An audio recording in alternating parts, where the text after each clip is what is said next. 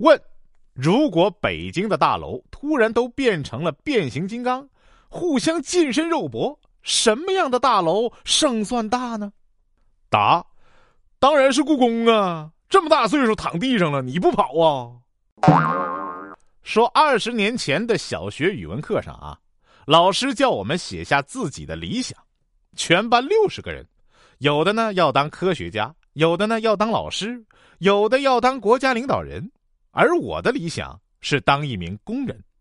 当时很多同学嘲笑我没有志气，如今六十个人里只有我的理想实现了。问：有一个做饭难吃的老妈是怎样一种体验？答：呃，引用我爸对我妈做的菜的评价，应该去监狱做饭，因为可以作为一种刑罚。说有个朋友啊，特别爱玩电脑，他妈妈嫌他不求上进，便在一旁教育许久。朋友一声不吭的盯着电脑，突然他看到自己制作的视频转载次数过万。激动万分的对他妈说：“妈，别说了，我要火了！”他妈一个巴掌就抡过去了，还反了你呢！说记不清是在哪里看到过。